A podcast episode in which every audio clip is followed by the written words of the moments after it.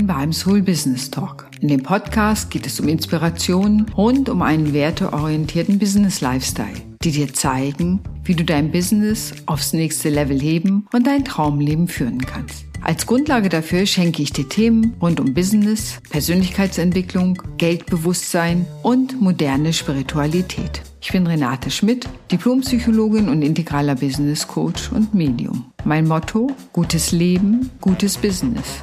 Ich wünsche dir viel Spaß beim Hören des Podcasts.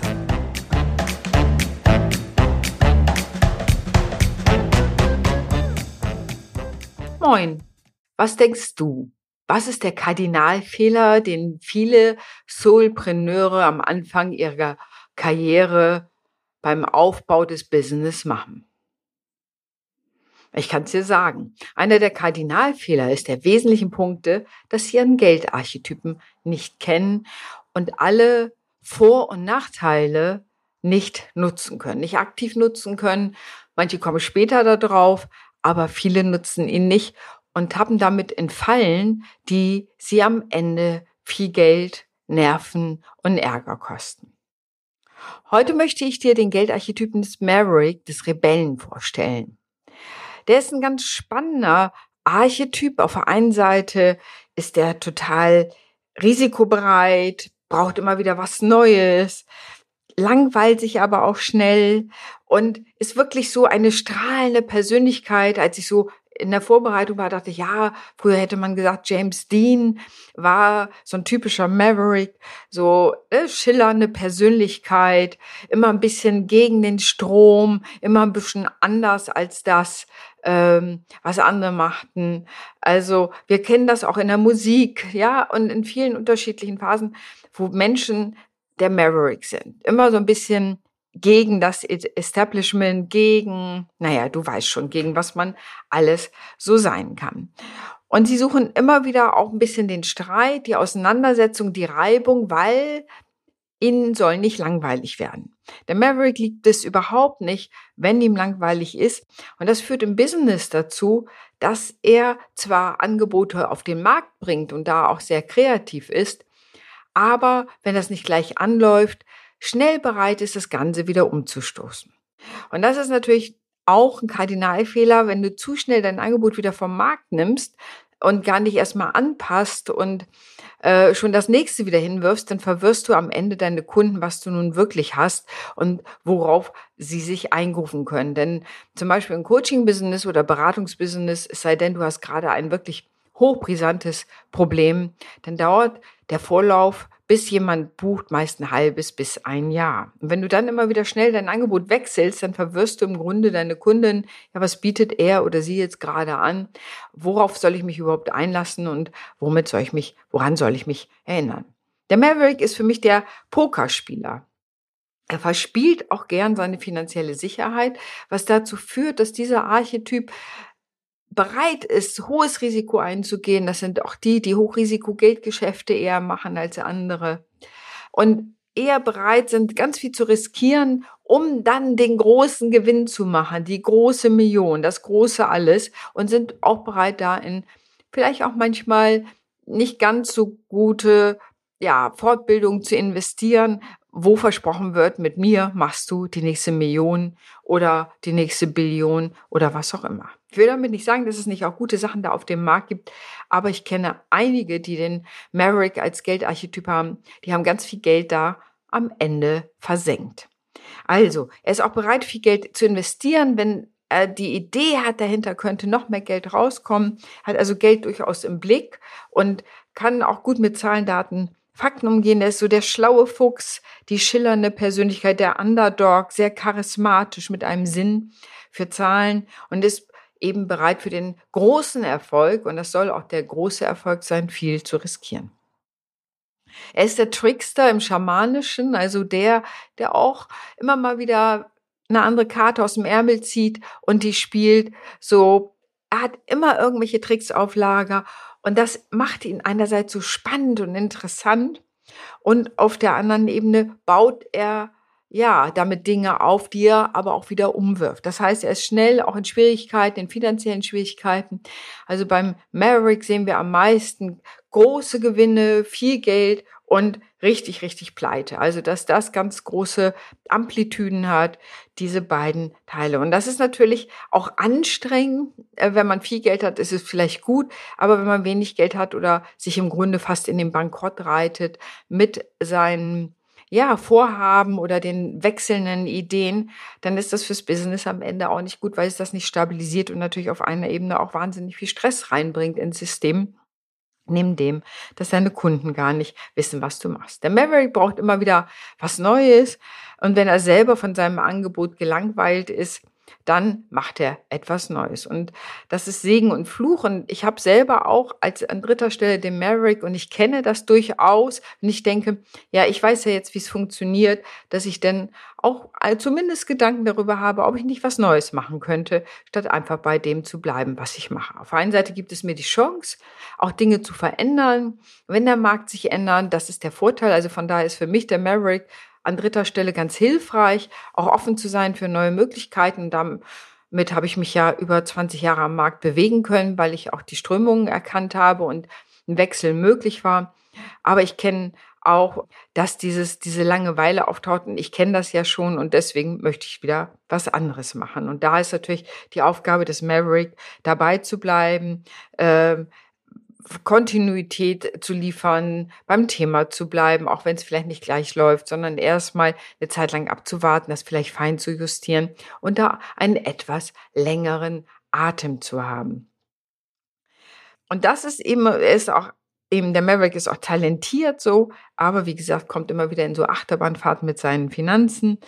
Das kenne ich so nicht. Also von daher, ich habe ihn ja auch erst an dritter Stelle. Von daher ist das wie so eine Fernwirkung, die natürlich auswirkt. Aber ich mein erster ist die Unternehmerin und das merke ich dann eben auch. Das hilft, eine große Stabilität reinzubringen.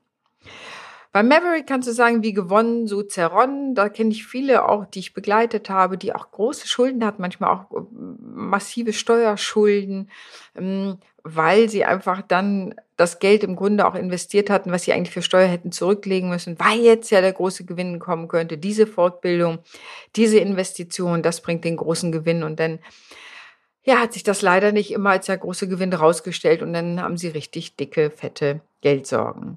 Also, der Maverick ist das Gute sozusagen, auch da er hat den eigenen finanziellen Vorteil auch im Blick. Also er würde nicht wie der Nurturer stärker auf den anderen achten und sagen, oh, wenn der gerade kein Geld hat, dann biete ich vielleicht meine Dienstleistung auch umsonst an. Was so die Gefahr in gewisser Weise, wenn man das geschäftlich betrachtet, des Nurturers, des Versorgers ist, sondern er achtet schon darauf, dass das Geld bei ihm bleibt. Und seine Aufgabe ist, eine Balance zwischen dieser extremen Risikobereitschaft herzustellen und dem der finanziellen Sicherheit. Also da eine gute Balance hinzukriegen und ähm, auch etwas mehr Kontinuität in das eigene Business zu bringen, dabei zu bleiben, äh, was erfolgreich ist, dran zu bleiben, das länger auch zu machen, dann eher zu verfeinern, ähm, zu verbessern, zu optimieren, äh, statt das nächste Angebot zu entwickeln.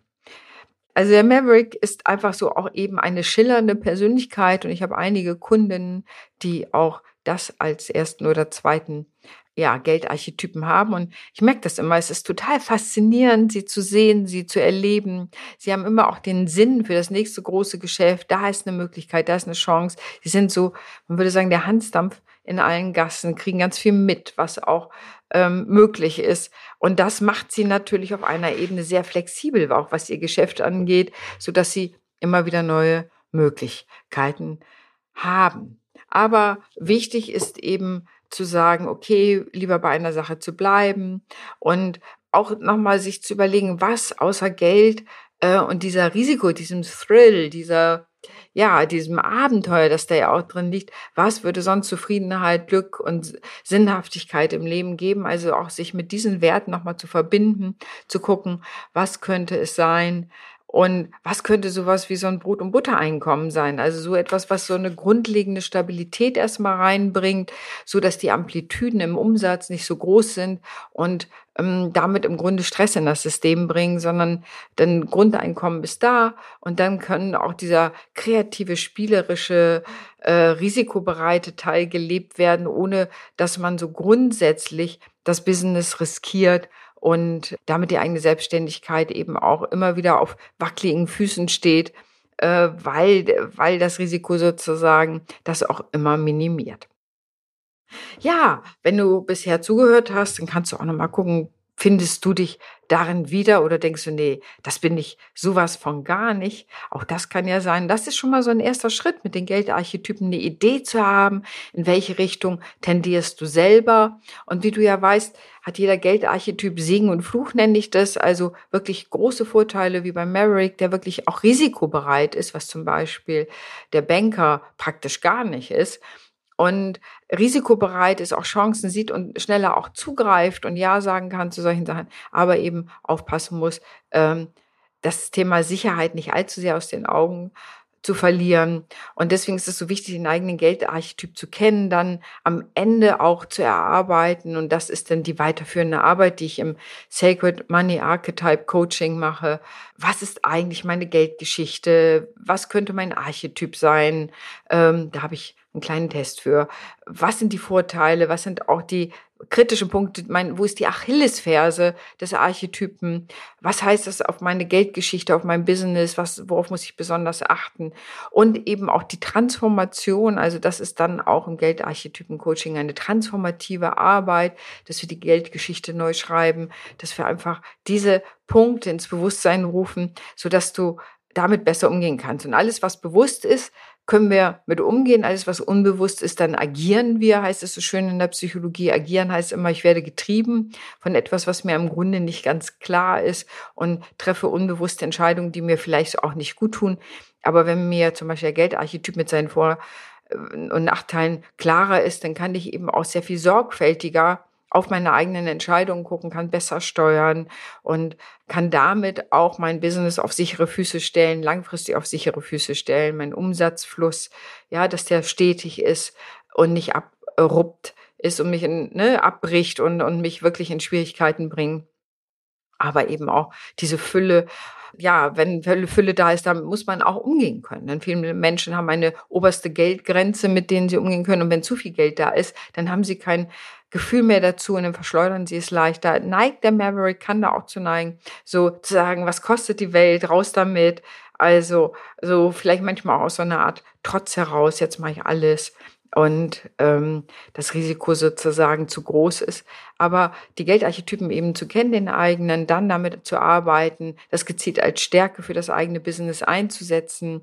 Man erarbeitet dann auch, die, guckt die Glaubenssätze nochmal an, äh, erarbeitet sowas wie so ein, ich sag mal, Mantra, äh, für den Geldarchetypen, so dass man so das Verhalten nach und nach stärker etablieren kann, was so die Balance wie beim Maverick, ne, so wo es wirklich um diese Balance geht, wie kann ich die herstellen? Und dann kann ich einen Archetypen sozusagen die Vorteile nutzen und die Schattenseiten hau mir nicht die Beine weg, sondern die Schattenseiten weiß ich denn, sind mir bewusst, habe ich beleuchtet und die Vorteile kann ich nutzen, um wirklich mein Geschäft erfolgreicher auszubauen und ja auch letztendlich auch bewusster auszubauen.